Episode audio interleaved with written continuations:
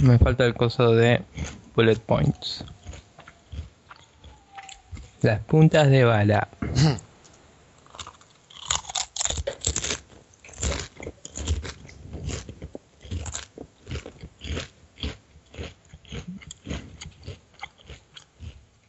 Estoy comiendo Pringles.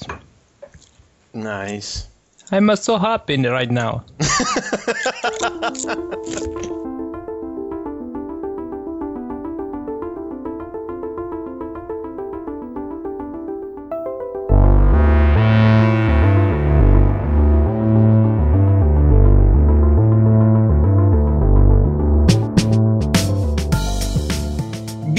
a todos una vez más a esto que por obra del destino decidió llamarse Spreadshot News Podcast, episodio número 23. Eh, antes que de presentar y de armar, digamos, todo lo que normalmente conlleva este programa, voy a decir que para la semana que viene no va a haber programa, así que como ya anticipamos la semana pasada, pueden salir a la calle, hacer quilombo, prender autofuego y todas esas cosas que la gente suele hacer cuando se enoja por algo. Y ahora sí, sin ningún otro preámbulo particular, presento a mi compañero que está del otro lado de la línea, el señor Nicolás. Buenas, ¿cómo andas, Maxi? Bien, bien, todo bien. Triste Vale. porque no va a haber programa la semana que viene, pero feliz porque me voy de vacaciones. Así Me que parece bien. Es un balance equitativo, claro. no hay nada más que agregar. Claro, silencio incómodo. Claro. Em, Y podemos seguir con el programa. sí, Tenemos feedback. ve- veníamos igual de invictos, ¿eh? Pero bueno, 23 semanas, no, not so bad. Sí. es 24 verdad. pensando en el piloto horrible ese, pero... Sí. Bien, feedback, señoras y señores. El señor Emiliano Cardinale quiere volver a ser considerado el número uno de nuestros seguidores. Así que nos escribe con una pequeña sugerencia, porque en un momento hice yo un sonido de Mega Man, Mega Man, que quería que, que el señor Maximiliano aquí presente eh, lo pise en la edición con el sonido original para eh, Comedic Effect, como le dicen. Que nada, es un pequeño laburito extra porque solemos tirar muchas pelotudeces, pero cuando aplique podríamos ver de hacerlo y simplemente es tan fácil como cuando uno dice una boludez tomar nota de estamos en el minuto tanto.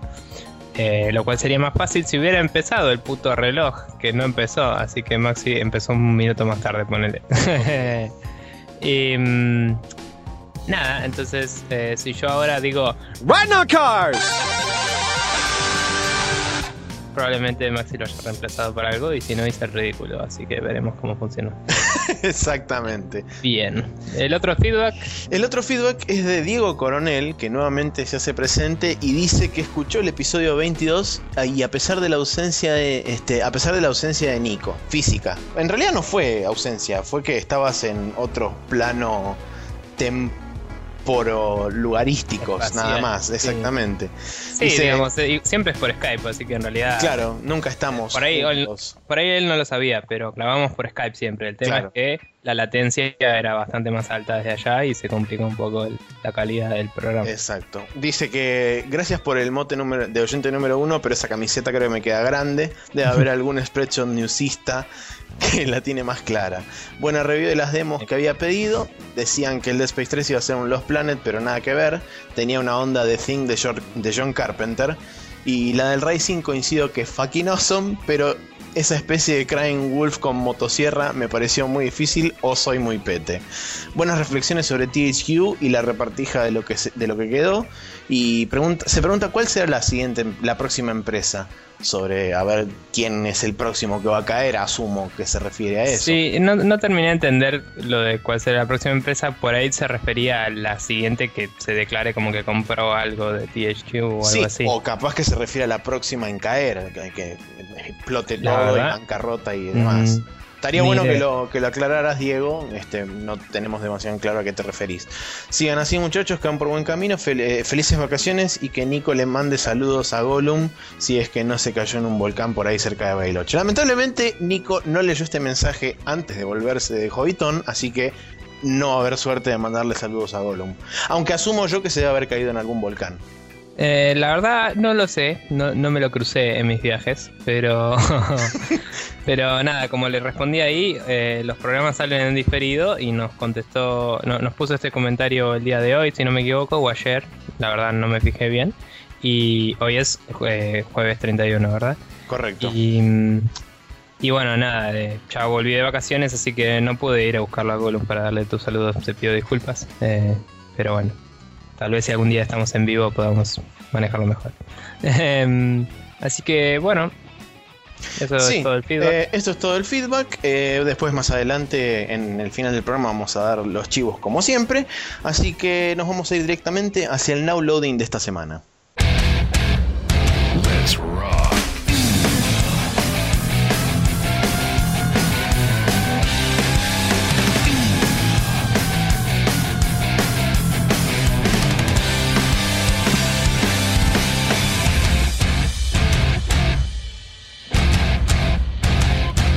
Y en el now loading de esta semana, donde nosotros les contamos qué es lo que estamos jugando, Nico tiene dos juegos para hoy. Sí, estoy un segundo. Bien, había perdido las ventanas porque tenía el mail de Emi en otra, como venía hablando antes de empezar el programa. Pero tengo de nuevo, nuevamente el de Cave. Estuve jugando un poquito más, eh, no una gran así. Oh, qué bruto, cuánto ha jugado el de Cave. Pero pero nada, em, algo que yo no sabía, porque fui y compré así como Blind Faith, es como juego de Ron Gilbert, fui y lo compré.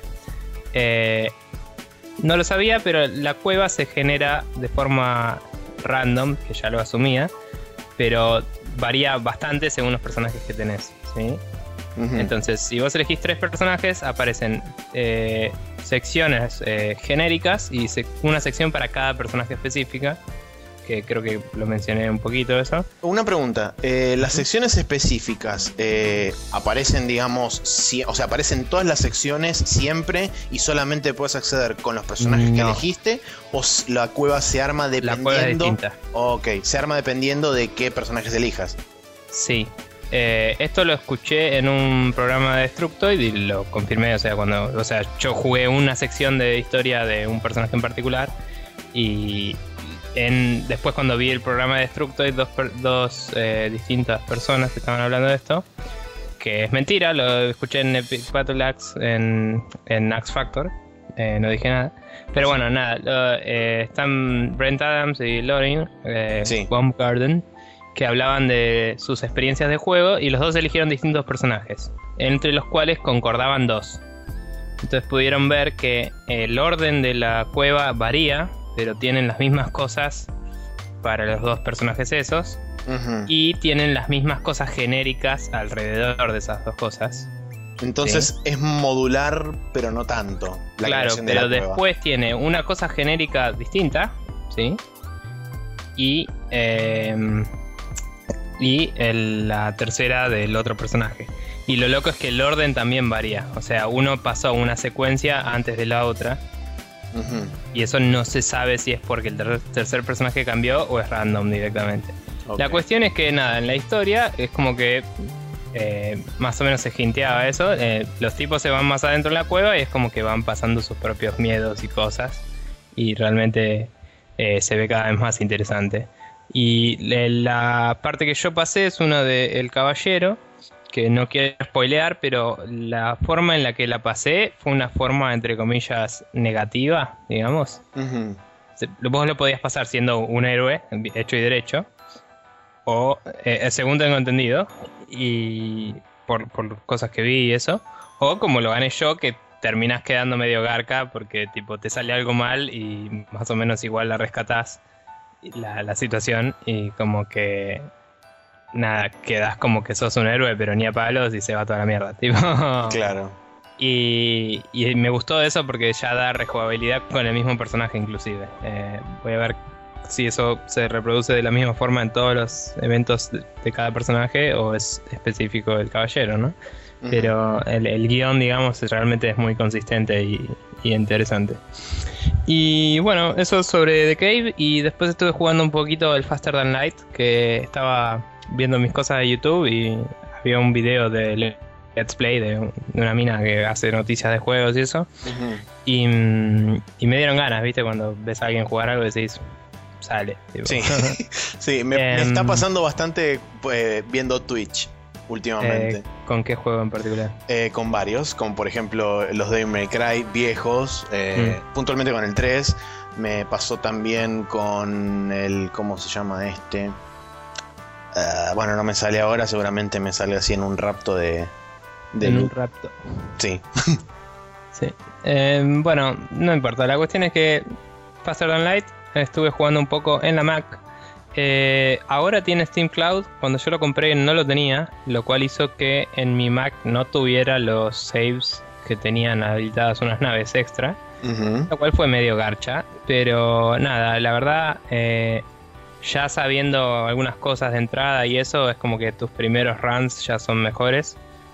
Y mm, por, haberlo jugado antes, digo, aún si no tenés desbloqueadas las cosas, es como que lo haces mejor. Si la experiencia te, brinda una facilidad mayor al, hecho de enfrentarte a los enemigos y demás. Sí, sí, y sin dudas eh, no lo hace menos el tener la primera nave y nada más. Es, la experiencia de juego es igual de profunda, digamos. Lo que tiene de distinto es que es cuando probás las otras naves es como la menos interesante la primera, porque es balanceada y tiene un poco de todo, ¿viste? Pero la segunda ya tiene drones que gastan un recurso para... Sí, la de los Engie. Atacar, sí, atacar a los enemigos. Y la tercera ya es stealth, que no tiene escudos por default, pero... Pero nada, puede, puede evadir totalmente los ataques mientras está en stealth. ¿No es la de los Sultan la tercera? Que tiene el eh, super campo de energía místico que le dan los Soltan. Eh, como poder puede ser. Eh, pero yo la tercera que destrabé fue la de Stealth. Ah, ok, bien. Y no fue. Y no fue algo particularmente loco que hice. O sea, me pareció que era progresión natural. Viste que algunos achievements los vas destrabando más o menos en cierto orden. Es verdad, sí. Pasar tal capítulo, hacer tal cosa. Bueno, había una condición que no me acuerdo cuál era. Que me dio la, la stealth. Ok. Así que nada, eh, jugué Stealth un poco y la verdad que está muy buena, es una muy buena nave y medio como que eso lo extrañé un poco, pero igual lo disfruté, es un juego muy interesante para el que no lo conozca y bueno, está para, para Windows, Mac OS y Linux, así que eh, no, no hay excusas si son jugadores de PC y tienen algo más nuevo que una Pentium 2, ponele. Sí, una Pentium 4 diría, más que un Pentium 2. Bueno, pero nada, es un juego eh, indie que tiene gráficos 2D básicos y está hecho con mucho amor y magia y ciencia ficción.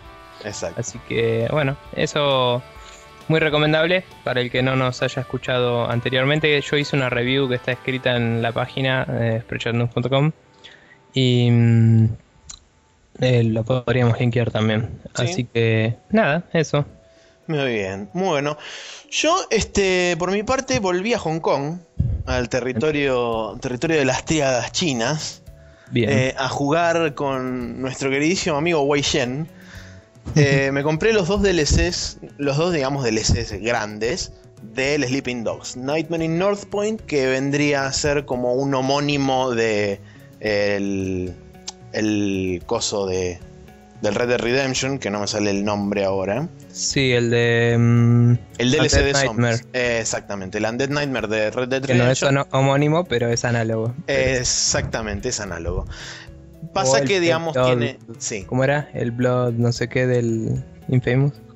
Festival of Blood. Festival of Blood, exactamente. Bueno, en realidad esto tampoco tiene tanto que ver con eso porque dentro del Nightmare of North Point lo que se trata es todo el tema de, espíritus, fantasmas y todo lo que es la mitología china y la, el, misticismo y todo lo, que es la superstición china, del hecho de eh, los fantasmas y, los demonios y todo ese tipo de cosas.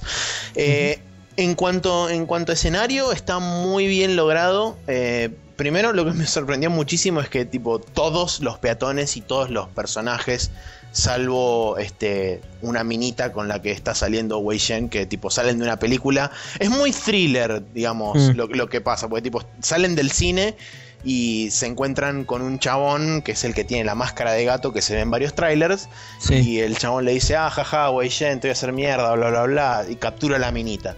Y ahí empiezan a spawnear los, los demonios y qué sé yo.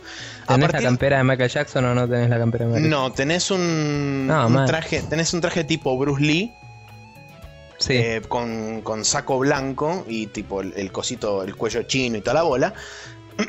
y bueno, la cuestión es que eh, el DLC este se desarrolla íntegramente dentro de lo que es North Point, que es una de las tres áreas grandes del juego. Eh, está muy bien logrado eh, y está bueno, no, no da miedo. eh, y me gustó mucho, sobre todo, que trae, digamos, varios de los jefes del juego. Una vez que, o sea, se asume, el DLC asume que vos ya ganaste el juego. Porque es como que transcurre después de todos los acontecimientos del juego. Está bueno porque trae tres de los jefes más importantes de, de lo que fue durante, durante todo el juego. Y eh, te los trae en forma de fantasmas o de espíritus que se vienen a vengar por lo que les hiciste y demás. O sea, está, está bueno porque tiene una vuelta de rosca bastante, bastante interesante. Eh, bueno, por supuesto, el combate sigue siendo exactamente igual. Contás con todas las upgrades que tenías en el juego original. O sea, mm, dependiendo de cómo esté tu personaje en el juego original, es como que lo exporta a ese DLC. Porque no es que está. Vos, vos cuando arrancas el juego te preguntas si querés iniciar el Sleeping Dogs normal o si querés iniciar Nightmare in North Point Claro. es como un, como un set aparte. Pero te, digamos, te exporta el personaje tal cual como vos lo dejaste. O sea que si tenés todas las upgrades, vas a tener todas las upgrades en ese juego. Eh, y después, el otro DLC que, que Sí. me bajé, que eh, es, es- es algo muy raro porque fue buenísimo, pero a la vez pienso que es una oportunidad desperdiciada. Eh, ¿Por qué digo esto? Estoy hablando del Zodiac Tournament, que Sí. es literalmente Operación Dragón, para el que no se dio cuenta todavía. Eh, porque es genial. Primero, cuando llegas a- al punto donde, digamos, entre comillas, empieza el DLC, arranca como si fuera una presentación de una película de los 70, puntualmente como si fuera Operación Dragón. Es tipo, Sí. ¿Alguien se acuerda de cómo empieza Kill Bill?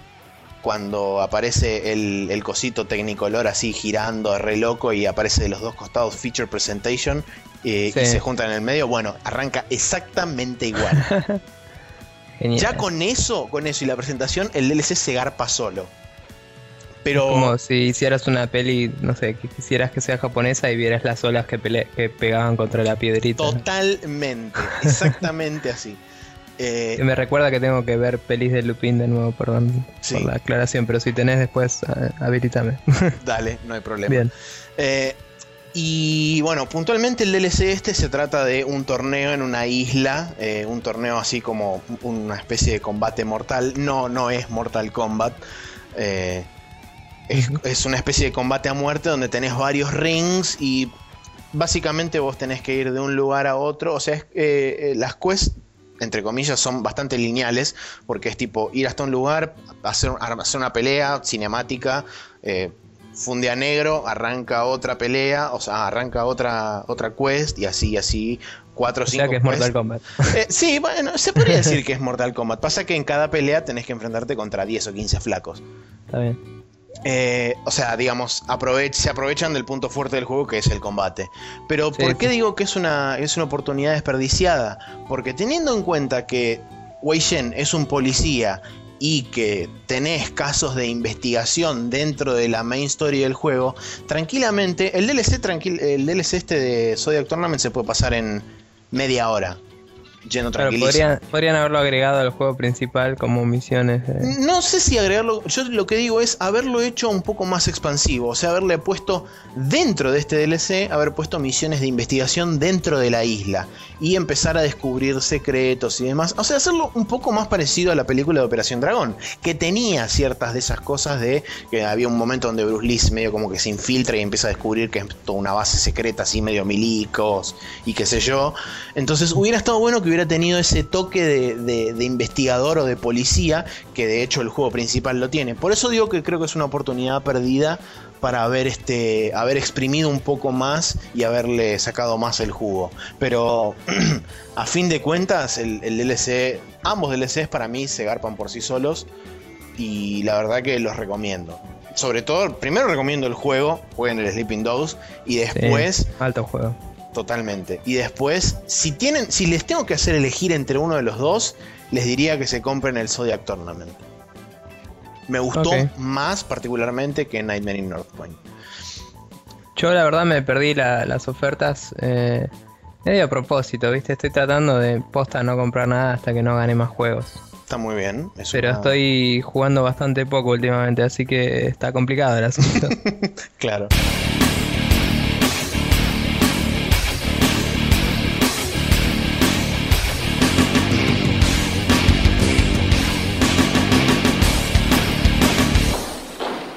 Y en este Rapid Fire, donde destacamos las noticias de la semana, eh, vamos a arrancar con un con un chivo nuestro, porque somos, estamos así de descarados. El señor Maximiliano aquí presente se puso bastante más que yo las pilas una vez más y agregó un calendario eh, hosteado en nuestro querido Google a nuestra página de Spreadshot News donde pueden ver los lanzamientos de los videojuegos en las eh, fechas cercanas. Eh, siempre que se sepa una fecha, eh, vamos a tratar de meterla ahí. Por favor, avísenos si falta alguna, si, si quieren saber alguna en particular, por ahí podemos tratar de averiguarla. si, les, si encuentran algún error, también nos pueden avisar o lo que sea. Si, si se anuncia que se pospone algo, por favor, o sea, es un tema de mantener esto de a dos es medio complicado porque hay que traquear muchas cosas. Y no hay un medio realmente oficial donde estén todas. Hay muchas páginas donde están todas, pero no siempre están igual de actualizadas. Así que nada, es un lindo lugar para eh, meterse un toque y decir, ah, mira, tal día sale tal juego que estaba esperando y es una pequeña herramienta para ustedes los oyentes y para nosotros los que queremos comprar jueguitos. Comentario, comentario adicional, no solamente vamos a poner fechas de salida de juegos, etcétera, etcétera, sino también vamos a intentar poner fechas de demos, fechas de betas, fechas de eventos o este, exposiciones como ser la E3, la GDC, eh, no sé, el Tokyo Game Show, etcétera, etcétera. Entonces ahí vamos a intentar englobar todo. Si vemos que en algún momento se vuelve demasiado bardero y hay demasiadas cosas, por ahí lo que hagamos es un calendario para juegos y otro calendario para eventos separado. Eh, cosa de que puedan tener, digamos, bastante diferenciado qué es lo que es una cosa y qué es lo que es la otra. Pero en principio, por ahora, eh, de vuelta, si nos quieren dar un feedback con respecto a esto, bienvenido sea. Si les resulta muy enquilombado del calendario, avísennos, no hay drama en armar un calendario nuevo para eventos, etc. Eh, bueno, y como dijimos, está hosteado en Google, eh, pero está puesto con un plugin, ¿no? En Spreadshot. No, directamente lo copié con iframe, así, magia, track. Es una vista eh, medio simplificada, igual si no me equivoco. Sí, es la vista simplificada, no, es, no conseguí una full. Sí, no, pudimos poner en distintos colores todas estas eh, otros tipos de eventos y eso, así que eso es lo que Maxi dice que por ahí se complica. Claro, la idea después va a ser conseguir un buen plugin de WordPress y armar un calendario de WordPress ahí adentro con bien toda la bola y demás que quede bonito con distintos colores, etcétera. Así es. Bien, continuando. Eh, todos agarramos la mochila y nos vamos caminando hacia Mac porque Mac se pone de moda. ¿Por qué digo esto? Porque hay un montón de noticias de gente que está cruzando el charco. Como por ejemplo la gente de DICE, que a través de un job listing o de una eh, bolsa de trabajo, es medio como que se anunció que el Frostbite 2 va a llegar a Mac. Sí. Eh, ¿Qué significa esto? Significa que, por ejemplo, el Dragon Age 3 podría estar en Mac, el Battlefield 3 podría estar en Mac, el Battlefield 4 podría estar en Mac, y el todo Command Conquer nuevo. El Command Conquer nuevo podría estar en Mac, y todo lo que de acá en adelante use Frostbite 2, que probablemente sea el 99% de las cosas de EA. Es probable, sí. Así que, eh, bueno, eso, nada. Eh, Mac va a tener un montón de juegos. Sí, hablando de tener un montón de juegos, también se anunció que ya salió el alfa de Origin, también de la mano de EA. It's only logical. Sí, y ya es de acceso público, así que sí tienen el Origin porque probablemente compraron el Battlefield 3 y tienen que sufrirlo o algo así, como yo. y tienen una Mac y les interesa jugar algo ahí, no como yo, eh, entonces pueden eh, instalárselo y probar un poco.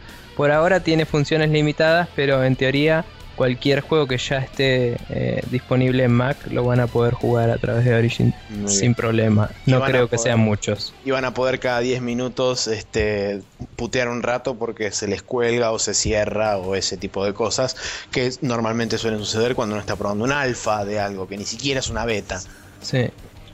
Y siguiendo con las noticias de EA, caramba, caramba, el SimCity va a tener cross-platform con Mac. O sea que yo voy a estar jugando en mi PC con Windows y... Excepto porque no lo vas a comprar. excepto porque no lo voy a comprar, pero haciendo el supuesto caso hipotético. Y vos, Nico, en el supuesto caso hipotético también que lo compres, vas a poder jugarlo, por ejemplo, en Mac y nosotros dos vamos a poder estar jugando así tranquilamente, transparentemente, como si nada hubiera entre medio de nosotros, salvo dos sistemas operativos distintos, eh, al SimCity re felices y recontentos.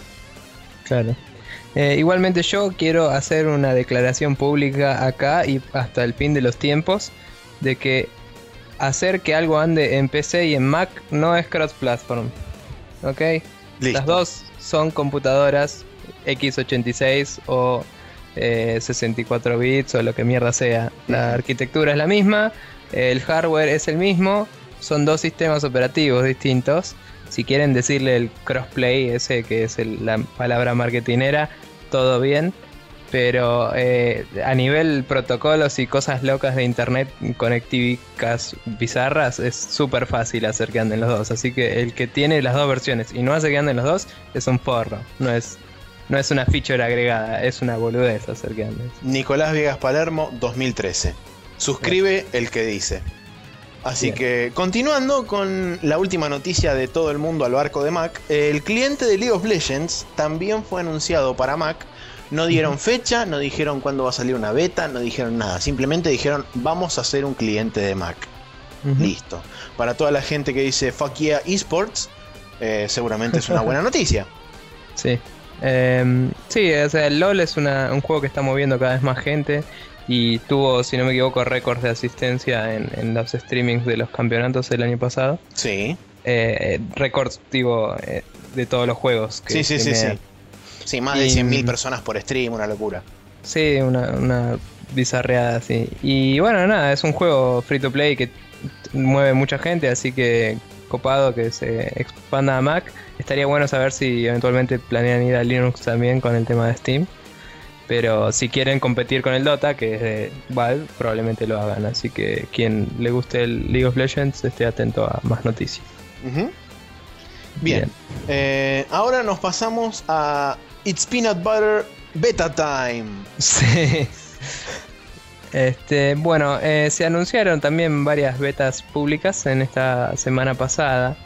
Y una de Elias es la del Path of Exile, que en realidad ya estaba anunciado, pero por fin se abrió, digamos. Claro. Em, que es un juego de esos llamados tipo Diablo, que está ganando bastante buenas reviews y eh, la verdad yo no lo conozco mucho personalmente, pero tengo amigos que lo han jugado en la beta cerrada y algunos que están empezándolo ahora y les está pareciendo muy entretenido y copado. Así que hay que echarle un ojo si les gusta ese tipo de juegos y ver qué pasa. Yo siempre temo por lo mismo, cada vez que se anuncia, sobre todo este tipo de juegos que sean free to play, es mm. una potencial receta para el desastre. No digo que este sea el caso, digo que siempre es una potencial receta para el desastre. Mira, considerando que jugué el Diablo 3 y aunque no me pareció un buen Diablo, me pareció un juego entretenido, un free to play que dicen que es bastante parecido al Diablo 2 automáticamente es infinitamente mejor porque tipo no te sale 60 dólares y... Claro. Y tipo te va a tratar de cagar lo mismo con la plata. Así que, digamos, estás como infinite profit, así. claro. Pero bueno, eh, está bien, son comparaciones boludas, pero realmente el juego dicen que tiene pinta y, y, que los modelos del free to play no son tan invasivos, así que interesante. Buena onda. Bueno, eh, siguiente noticia es que se puede acceder a la beta pública de la GeForce Experience, algo que habíamos charlado hace un par de semanas, que se anunció en la CES, la posibilidad de automáticamente configurar eh, de forma óptima eh, los juegos que tengas instalados en tu PC, que según la nube. Según la nube, exactamente. Que por supuesto está en beta, lo cual quiere decir que los settings probablemente no sean los perfectos óptimos así súper geniales que soporta tu PC, pero lo más probable es que le peguen el palo. Así que. Y después también va a depender de los reportes que. perdón, que introduzca la gente. Y sí, va, a ir mejorando con el feedback, tanto en la etapa de beta como en la etapa real de salida. Eh, Exacto. porque va poleando el, hardware de la gente y la gente le puede ir cargando reviews y rendimientos y eso. Así que copado. Por último, en las betas del momento, eh, tenemos que salió la beta pública del multiplayer de Crisis 3. Esto salió el día siguiente al que sacamos el último capítulo de Spreadshot y nos olvidamos de mencionar que ya se sabía la semana anterior, así que somos medio boludos. Eh, particularmente yo, que creo que, lo iba a agregar. Pero bueno, nada, pueden ahora jugarlo en PC, Xbox y PlayStation 3 eh, obviamente a partir de eh, PlayStation Network y Xbox Live en los casos correspondientes y mm, Origin en PC. La beta recordamos que se va a extender hasta el día del lanzamiento del Crisis 3 que es el 19 de febrero. Así es. Así que tienen un buen rato para jugar. Siguiente noticia es que si compras PlayStation Plus hasta el 4 de marzo, el tío Sony te regala 3 meses extra de suscripción totalmente gratuitos. En realidad no son totalmente gratuitos, sino que están incluidos dentro del paquete del año. Pero es. una buena oportunidad para la gente que, digamos, quiere disfrutar de los beneficios de PlayStation Plus, los cuales son un montón. O los que tienen calendario de 15 meses. O los que tienen calendario de 15 meses. este, para poder este, comprar una, suscripción de PlayStation Plus y ganarse esos tres meses extra. Realmente Sony la verdad que la está, la está piloteando muy bien, no solamente con el contenido de PlayStation Plus, sino también con este tipo de ofertas que, realmente son, son interesantes, porque no solamente que estás pagando 10 dólares menos que la membresía dorada de Xbox Live, sino que además te están dando 3 meses extra. O sea que estás pagando realmente menos todavía por mes. y aunque mm, y aunque Xbox Live tiene más cosas sociales y toda la bola, como, mencionamos varias veces, ya eh, Sony se está enfocando en darte juegos eh, gratuitos mientras dure tu suscripción y cosas así que a nivel eh, persona que por ahí no tiene para comprar muchos juegos es rinde increíble. Totalmente. todos los meses te dan por lo menos un juego que tuvo bastante buen eh, revuelo. Sí, y sobre todo eso. Dos o tres que por ahí no los conoces, pero pueden estar buenísimos o pueden ser una mierda. ¿no? son, no son juegos viejos, o sea, no son juegos muy viejos, son juegos de esta generación. O sea, son la mayoría son juegos de PlayStation 3. Sí, eh, aún si fueran clásicos, digamos, Sony tiene clásicos increíbles. Sí, por supuesto. el punto sigue siendo que eh, siempre meten en cada vez que ponen una camada de juegos, porque a veces meten uno solo medio que está así como platita, ¿no?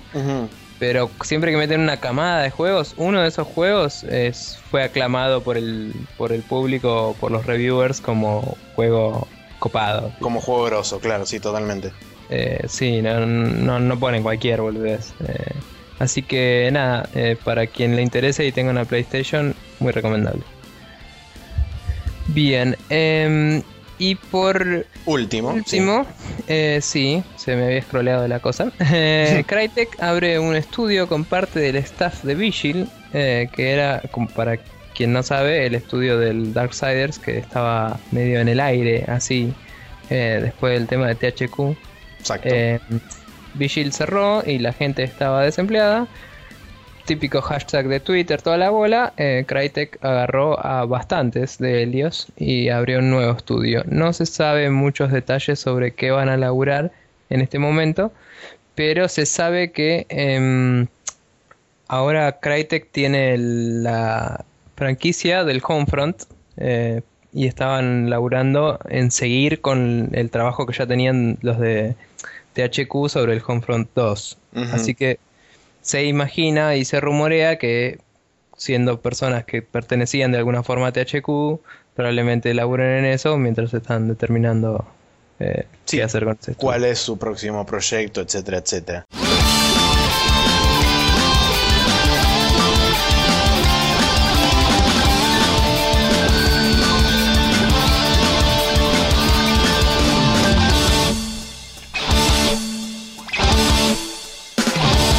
En esta main quest de la semana que nos compete hoy, por decir algo, vamos, a, vamos a hablar sobre un tema que, que sobre todo se, discute mucho, se discutió mucho durante bastante tiempo, que es eh, el fenómeno de lo que se conoce en inglés como vote with your wallet o votar con la billetera.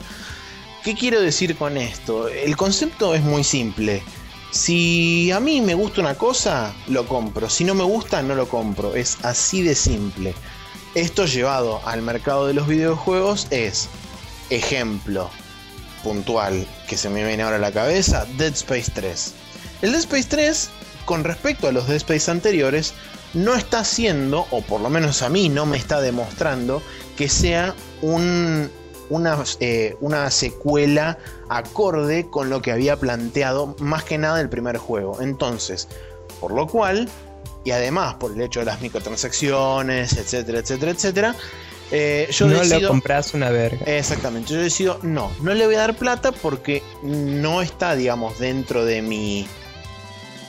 O sea, no, no, no quiero eh, apoyar lo que representa ese juego para que después EA lo tome como referencia y de ahí en adelante todas las cosas empiezan a ser como eso. Este, bueno, tenemos un par de, cositas, ¿no? Para comentar. Sí, bueno, o sea, eh, digamos, vamos a contar de dónde surge todo esto. Hay un artículo y un video. El artículo es de Rock Paper Shotgun, que lo, lo escribió Nathan Grayson que justamente él habla sobre, sobre todo esto del tema de Vote with Your Wallet y demás. Y el, el video de, del que estoy hablando es el video de Jinquisition, que lo hace Jim Sterling de Distractoid, eh, en el cual habla de desde otro punto de vista, que si bien son parecidos, no son del todo iguales. El, artículo arranca, este, el artículo de, de Red, Pepper, Shotgun, arranca diciendo que eh, esto, digamos, le, empezó a caer la ficha a partir del momento en que se dio todo la debacle de THQ y demás, de que lo desmembraron y repartieron todas las cosas eh, para cada uno de los publishers, etcétera, etcétera. Y a partir de ese momento el chabón le surgió de decir, ok, bueno, pero entonces, ¿esto como de dónde surgió? De que los consumidores no compraron X o Y productos. ¿Por qué? Porque no estaban de acuerdo con esos productos o porque representaban algo que no les gustaba y que no querían que se traslade a productos futuros, etcétera, etcétera. Entonces, a partir de ese momento, eh, es como que él empieza a hacer un, desglose de cuáles fueron las razones de que THQ este, se, fuera, se fuera en bancarrota, etcétera, etcétera. Sí. Que son, digamos, más que nada alegóricas a lo que, a lo que es el concepto de votar con tu plata sí, me pareció que estaba menos, menos específico en, lo de votar con la plata que lo que dice Jim Sterling, que es más eh, aplicable, digamos. Pero, pero sí, toca un par de conceptos generales mientras habla el tema de THQ. Y, y nada, es como. Puede ser interesante, pero es más bien como un retelling del asunto que menciona a veces el. Claro. Wallet, qué sé yo. Sí, Después el, chabón salta y digamos cambia de, tema un poco para hablar de lo que es, lo que fue, mejor dicho, el fenómeno Kickstarter el año pasado y este que no todo es este no todo es este flores así y color rosa y felicidad y viva la vida. Y ahora somos re este re independientes de parte de los estudios. Porque si bien el, fenómeno de Kickstarter abrió el abanico de la comunicación y permite una comunicación mucho más directa entre el cliente que seríamos nosotros y los desarrolladores es como que eso también puede llevar a este puede llevar a, problemas del estilo de, bueno, si esto no me convence, que dentro de todo también es bastante lógico, no me voy a poner plata por algo que no me convence. Y sí. pero justamente lo que está pasando es que un caso puntual que demuestra que el, el votar con tu plata es algo que no es o blanco o negro, sino que tiene dentro muchas cosas más, es justamente el ejemplo del Kickstarter de Wildman, que son los chabones del Supreme Commander. Que aparentemente los chabones, o sea, les quedan 15 días y recién van por 400 mil dólares de un millón y algo que piden. Eh, que si bien está bien, eh, eso, eh, este Kickstarter también estuvo rodeado por bastante drama de, del tema de que el chabón tuvo que rajar parte de parte del staff y después medio como que dijo que los iba a volver a recontratar cuando el Kickstarter este si el Kickstarter tenía efecto, después el chabón dijo que por ahí era eh, mejor cancelarlo y cerrar la empresa, es como que hubo todo un... sí, fue medio ida de vuelta medio boludo, o sea, sí, o sea, la transparencia está bien, pero si no estás decidido a cómo encarar el proyecto, tipo, para y pensarlo antes de empezar. Sí, no, más vale, totalmente. Eh, bueno, justamente el, artículo termina cerrando con, lo que venía diciendo recién de, del hecho de decir que no es o blanco o negro el hecho de, de decidir votar con tu billetera. O sea, uno tiene que tener en mente que uno dice, ok, bueno, me gusta esto, entonces lo compro, o no me gusta esto, entonces no lo compro. Pero no es mágico. Exactamente, no es mágico. A, lo que va el chabón es que uno tiene que tener en cuenta una serie de cosas que por ahí uno no está viendo a primera vista, pero que si uno se sienta a pensar dos segundos dice, ah, ok, esto puede traer, o sea, o esto puede aparejar ciertas y determinadas cosas, y puedo, digamos, apoyar estas, esta serie de ideas a pesar de que por ahí el concepto general no sea de lo mejor, o puede estar en el caso contrario. Mm, eh, pero siempre hay que tener, digamos, la idea de, de que votar con tu plata no es simplemente me gusta esto, lo compro. O no es, no es tan, eh, tan definitiva, digamos, la, la, definición. Es me gusta esto, lo compro o no me gusta esto, no lo compro. Y después, yendo al, al, video puntualmente, el video tiene otra. Em, otra. No, no es vuelta de rosca, sino que es otra perspectiva. Eso, no me salía la palabra. Eh, la perspectiva es de.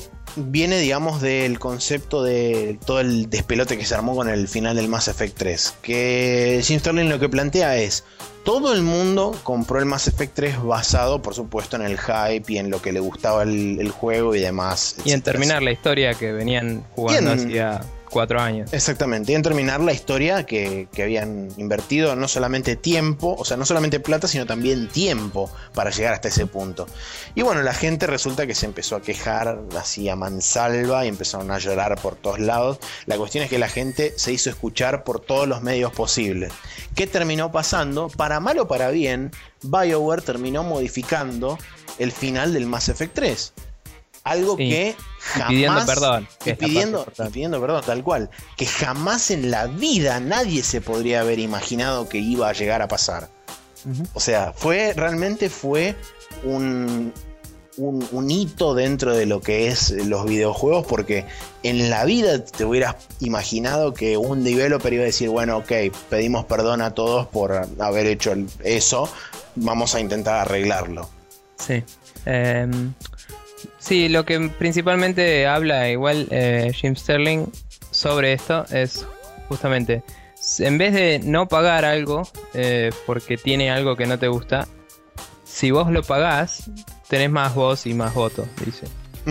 Sin embargo, obviamente es aplicable solo a ciertos casos, porque yo si no sé que algo tiene algo que no me gusta, eh, lo compro, pero si lo sé, por ahí no lo quiero. sí.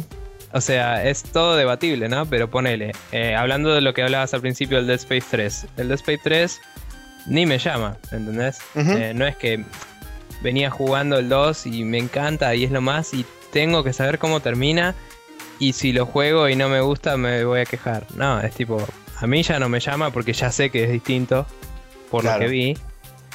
Y si alguien me demuestra que en realidad no es tan distinto, lo jugaré. Pero realmente no. O sea, lo que ellos me muestran a mí como marketing del juego, diciéndome este es el juego, me muestran que es otro juego que el que a mí me interesa. Entonces ni lo compro. Totalmente. Y no es eh, votar con mi billetera, es no comprar lo que no me interesa. Que bueno, sí, viene a ser lo mismo, ¿no? Eh, para, según la definición que dan. Pero Sí, sí, digo, sí. no es que estoy oponiéndome a que hagan ese juego. Estoy diciendo, hicieron este juego y a mí no me interesa. Es como que hagan uno de Barbie. No, no, no me importa, ¿viste? Claro. ¿Querés hacerlo? Hacerlo. Totalmente. Bueno, a mí me, me pasó algo parecido. O sea, a mí me pasó algo muy, muy particular con el Mass Effect 3. Que de hecho, para sorpresa de seguramente varios de los que estén escuchando, yo todavía no jugué el Mass Effect 3. De hecho, me spoileé cómo termina, más o menos. Eh, tampoco me interesa. O sea, ya estoy en el punto de que no me interesa demasiado saberlo o no. Es como que ya fue, ya se me pasó la locura de, del Mass Effect 3 y ya está. O sea, capaz algún día lo juegue si está en Steam. Si no, no pienso instalar Origin. Bueno, ahí está el caso puntual del por qué no jugué el Mass Effect 3. En primera instancia, no quiero instalar Origin en mi máquina. Simplemente el hecho de instalar Origin en mi máquina hace que me dé asco. Entonces, Pagarle No, a EA te jode a vos también. eh, sí, de hecho, bueno, yo tengo un, un tema muy particular con EA porque creo que es el diablo representado en la Tierra y creo que es el- la última perdición de la raza humana, por lo menos. Bueno, igualmente, ponele, fuera del, del DRM, del, del nuevo mm, SimCity, Sí, a mí ese juego me interesaba, ¿me entendés? Y no lo voy a comprar por el DRM, no porque EA. exactamente. Bueno, Sí, yo, yo- porque EA y por el DRM. Si eh, en realidad tengo una buena conexión, podría jugarlo y todo, pero eh, me ha pasado un par de veces que quiero jugar cosas offline y me jode no poder hacerlo. Entonces sé que hay otros simuladores y cosas que me ofrecen eso y este no. Y es por el juego, eh, no es por EA. Si ese juego no tenía eso, yo lo hubiera comprado, aunque no me interesa darle plata a EA. ¿Por qué? Porque si no me copa EA porque hace juegos malos. Y de golpe hace un juego bueno porque mierda no se lo voy a comprar para que después haga más de eso. ¿entendés? Totalmente. Entonces, eh, hay gente que quiere boicotear una empresa porque hace un juego choto o un juego que a ellos no les copa y no les compra nada. Y en vez de hacer eso, tendrían que comprar los que ell- ellos les gustan y no los otros. Claro. Y así la empresa sabe que este juego le gusta a la gente. Claro, el tema es que, por ejemplo, según mm, mi opinión y para mi vista, EA como empresa transmite, digamos, o sea, baja línea dentro de sus dentro de sus escalafones, baja mucha línea y eso se nota y se trasluce en los juegos. O sea, ya sea por acción o por omisión, dentro de los juegos es como que se nota la mano de EA y además me resulta repugnante el hecho de que el 80% de los estudios que EA adquirió a lo largo del tiempo terminaron o haciendo basura o cerrando o siendo, no sé, un lapdog de EA haciendo porquerías por menudencias. Casos puntuales, Bullfrog, Westwood eh, y, algún, y muchos estudios más que ahora no me acuerdo, pero esos son los que más presentes tengo, que directamente los chabones agarraron las licencias de eso y las tiraron al piso. Pero no es el caso, no voy a hablar de EA, lo que sí quería comentar es que, por ejemplo, otro juego que a mí realmente me interesaría jugar, más que nada por el hecho de la campaña y porque me interesa el universo, sería la expansión del StarCraft. Sin embargo, no estoy convencido para nada de comprar la expansión del StarCraft por el precedente que sentó el Diablo 3 con el Always On. Y yo no quiero un DRM Always On, no quiero tener que loguearme para jugar una campaña single player que no tiene absolutamente nada que ver con estar conectado a internet. Por ende, no me voy a comprar la expansión si viene con un Always On. Y sí. Es así de simple. Pero es bueno, que no, eh, o sea, aún si no viniera, tipo, el juego ya lo tiene. O sea, la expansión usa el juego de alguna forma. claro, bueno, sí, por eso, o sea, pero si Mm. no tuviera, si tuviera, si tiene la posibilidad de jugar offline, bueno, lo consideraré. Seguramente no lo compre cuando salga, lo compraré más adelante cuando esté un poco más de oferta. eh, pero si no, lo siento mucho, pero no voy a, no voy a darle, o sea, no voy a dar mi plata para decirles, ok, está bien lo que están haciendo, que es ponerle un DRM always on a las cosas. Mira, en ese sentido te diría que hay gente, o sea, hay, hay empresas que realmente pueden eh, no ganar mucha plata, porque para mí no es perder si te piratean. Para mí está mal piratear, pero no estás perdiendo. Es ganar menos plata. Es ganar menos plata. Em, hay empresas que realmente la ganancia puede bajar mucho si no tienen esos DRMs. Pero para mí eh, son DRMs que tendría que tener los primeros meses del juego y de última después sacarlos en un patch y decir ahora es DRM free y ahí vas a ver que la gente te lo compra. Está bien, pero después... Porque él, ponele, está bien, no era un DRM tan pesado ni nada, pero cuando salió el Witcher 2 tenía un DRM. Y todo el mundo le dijo, tipo, a los de CD Projekt, tipo, ¿qué onda? ¿El, no DRM dónde está? Eh, que está bien, era un tema de que ya habían dicho que no iba a tener, ¿viste? Pero los chavales dijeron, tipo, esta versión lo tiene porque se, se publicó en el, porque estaban las de pre-order y eso, que salían un par de días antes, en las descargas, el, download. Sí. El pre-load, eso. Y no querían que se los que se pudieran jugar antes de tiempo. Después se lo sacaron en un patch y tipo a partir de ahí todos los demás fueron DRM free para siempre y dijeron la verdad que no valió la pena y hicieron tipo de ahora más no importa. Pero poner un DRM en la fecha de salida y después sacarlo por ahí te alcanza para ganar más mercado y no enojar a la gente y todo feliz. Igual no estamos discutiendo eso tanto como lo de la billetera, pero... Sí, bueno, o sea, pero fíjate, por ejemplo, el, eh, yendo, yendo al caso puntual ese, todas, absolutamente todas las copias que vendieron los chabones de CD Projekt fueron del juego sin o sea, no, no todas, sino que ninguna de las copias que los chabones vendieron a través de GOG, que son los que no tenían DRM, fueron las que se piratearon solamente las copias que se piratearon fueron las copias que tenían DRM. Entonces, eso quiere decir algo. Quiere decir que la gente te está demostrando con su plata, justamente, que prefiere este, una cosa que no tiene DRM y que no va, que va a ser leal a vos, porque vos le estás dando, le estás dando una buena, una muestra de buena fe a través de, por ejemplo, no ponerle DRM, y además de hacer un, buen juego, como por ejemplo también es el Witcher 2, o sea que es un, es un conglomerado de cosas. Eh, y, te está demostrando que no quiere ciertas cosas como pirateando las versiones de DRM. Sí. Em, también volviendo a lo del principio, principio con lo de Kickstarter, lo del artículo. Sí. Me parece a mí que eh, fuera de que habla de lo del Wildman y todo eso, de que el proyecto estaba pero no y problemas y mierda. Em, Kickstarter llevó a otro nivel lo de lo de votar con la billetera porque uno está justamente poniendo su confianza en algo que no está hecho. Sí, eso es cierto. Es, es algo que dice, bueno, hay varios juegos que no llegaron al funding, pero consiguieron un publisher porque suficiente gente le había puesto suficiente plata para, o, sea, por ahí no, no pusieron tanta plata, pero tenían tantos, eh, tanta gente que puso 10 dólares, ponele. Claro, sí. Que vino un publisher externo y dijo, ¿sabes qué? Tipo, si esta cantidad de gente te, te banca el proyecto, entonces puede que tengas algo en tus manos. Entonces yo voy a poner plata para eso. Sí. Y Kickstarter es el único servicio hoy en día que realmente permitió eso, me parece a mí. Ese y si querés el, el Greenlight de Steam, que no es con la billetera que votás, es un voto directamente. Sí. Pero ese ya es sobre publicación de juegos, no es sobre el desarrollo. No es sobre desarrollo, tal cual. Pero bueno, en Kickstarter hay muchos que dicen, eh, cuando están en problemas de que no están llegando y eso, o sea, los tipos mismos se dan cuenta y se ponen a hablar con publishers. Y le dicen, mira, toda esta gente me vaqueó, tengo tanta plata, no creo que llegue, pero sabes que hay un nicho de mercado, ¿me entendés? Sí, sí, todo.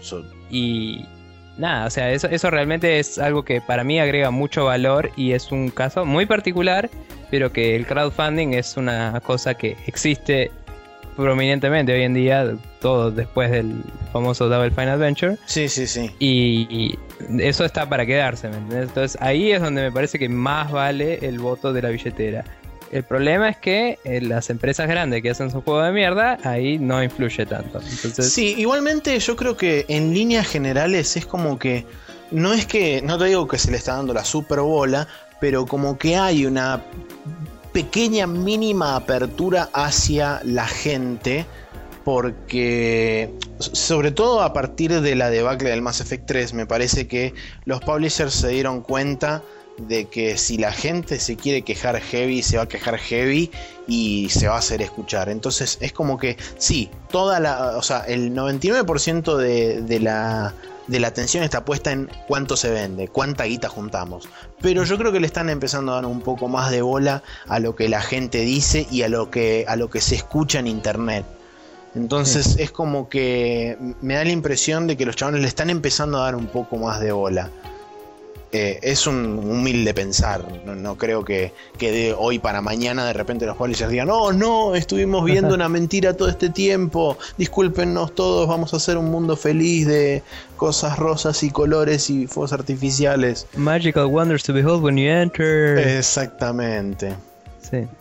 Pero bueno, eso. Eh, Recuerden chicos, voten con su billetera. O sea, nadie está diciendo que no voten con su billetera, todo lo contrario, voten con su billetera, pero piensen un poco más antes de votar. Sí, eh, no, no boicoteen publishers. Eh, Por el solo hecho de decir no me gusta, bla. Claro, si, si, el publisher tiene juegos que les interesan, no, no, no duden en, en, adquirirlos, porque la verdad son juegos que valen la pena. Eh, creo que el ejemplo más prominente de votar con la billetera que vi, así de... que ya era medio excesivo, ¿no? Pero fue cuando salió el Call of Duty 4, el Modern Warfare. Creo que fue el primer juego de PC que salió 60 dólares. Así en, en, la época actual, digamos. Y salió Ron Gilbert en su, en su blog y dijo, piratenlo, así, tipo, pagar 60 dólares por un juego en PC está mal, así. Y creo que ese fue el ejemplo más así heavy de alguien diciendo tipo, esto está mal, hay que no hacerlo. De hecho hay que hacer lo contrario, ¿entendés? Pero eso es una movida de el, del publisher. Em, y el precio cuando le lo suben es un problema aparte, digamos. El juego siempre va a llegar a estar en oferta más adelante si lo quieren. Entonces, si vos querés un juego y los ponen muy caro, espera que esté en oferta y comprarlo después. Ese es lo que quiero decir. Em, pero bueno, nada, sí, boicotear cosas y eso no sirve para nada. Lo único que lográs es mierda. Entonces. Sí, lo único que lográs es, por ejemplo, el caso de THQ que se funda directamente un publisher y se desmiembre todo y vaya a parar a otros lados, con el potencial peligro de que vaya a parar a una compañía como Activision o una compañía como EA, este, y bueno, todos sabemos lo que, lo que yo pienso por lo menos de eso.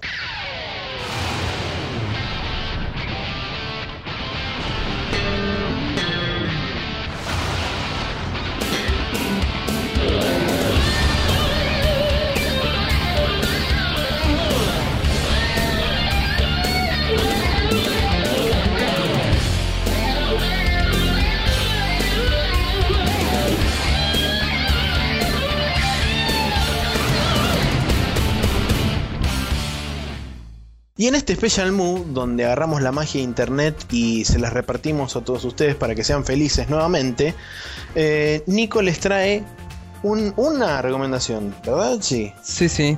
Eh, sí, tiene un par de links porque es un video de un juego indie que está en desarrollo hace ya bastante tiempo, que se llama All Boy. Eh, el niño lechuza. Claro, el niño pudo. y mm, es un juego que es básicamente hermoso. Tiene eh, pixel art, un pixel art sublime que lo ves y decís, oh, ¿por qué? ¿Por qué no puedo hacer esto? Desperdicié toda mi vida. y, tiene unas paletas de colores, una animación, una composición realmente eh, increíble y, una dirección artística muy original también. Todo esto lo dice un artista, por eso el hecho de, oh no, y el drama. Eh, sí, aficionado, pero sí. Em, la cuestión es que.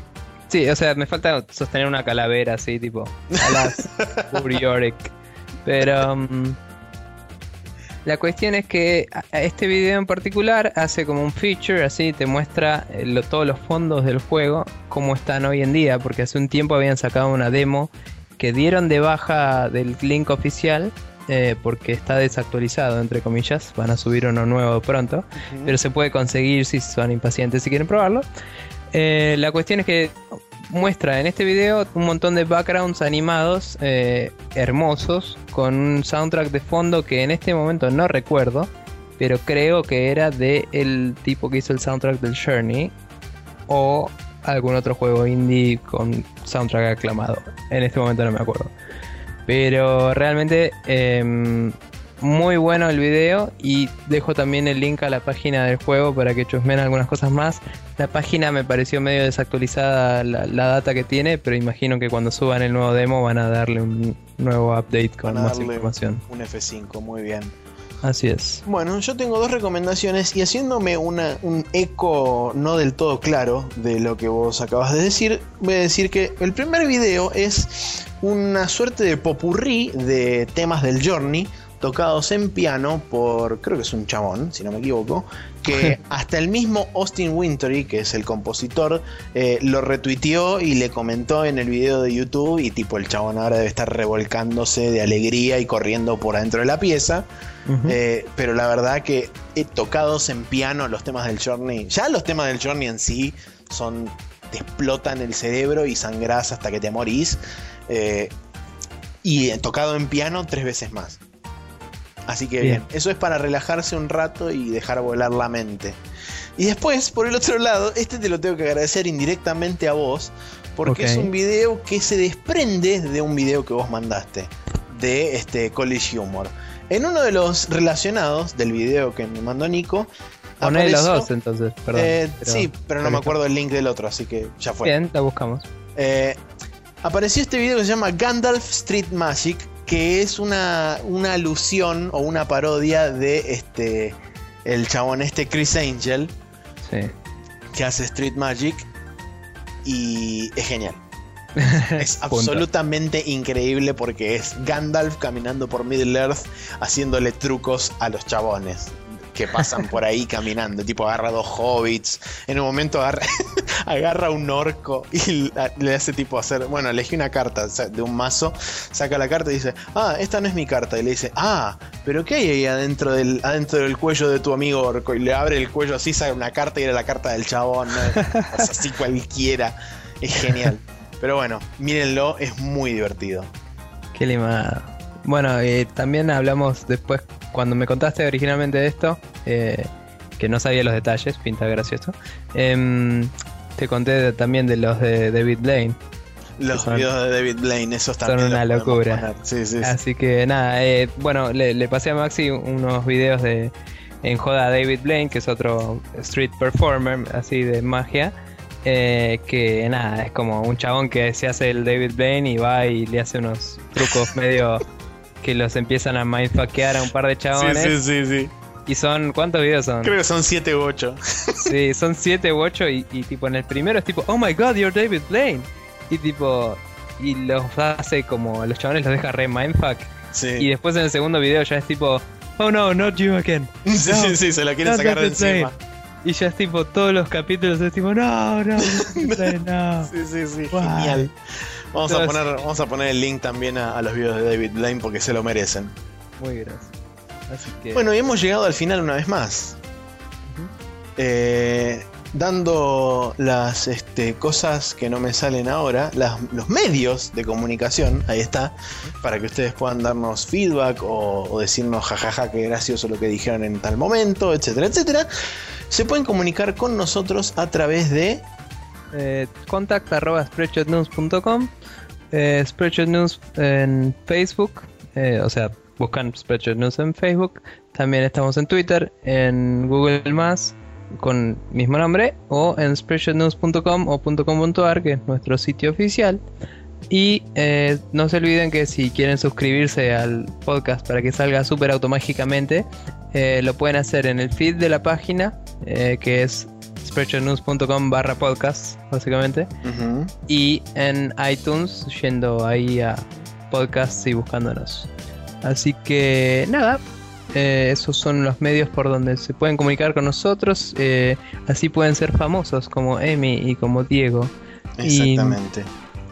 yo por hoy me despido. Estuve medio dormido y colgado, así que perdón por las incoherencias. Y te dejo a vos, Maxi, que que me, me despide como, como corresponde. Muy bien, ok, perfecto. Esto fue una vez más un karateca alocado que reparte patadas hacia las maderas que lo rodean, eh, rompiéndola en diminutos pedazos, los cuales se transforman en información y después son juntados por nuestra escoba mágica para ser procesados en savia cósmica de la información videojueguil. Eso fue en esencia este Spreadshot News Podcast episodio número 23. Hasta dentro de 15 días. Ese fue un poco como trabalenguado. Sí, sí fue trabalenguado porque no tenía que Ok. Así que este, este fue 100% inspiración comprada de los más allá y, y recayó sobre mi cerebro. Está bien. Bueno, bueno, eh, sí, estoy medio bastante dormido. Si notaste la. Sí, la ausencia, la ausencia vocal se notó. Estaba un poco como. Bueno, igual cuando leías lo del artículo, el artículo en particular no, no tenía mucho para opinar, pero. Sí, de hecho te iba a decir de leer yo, de, de,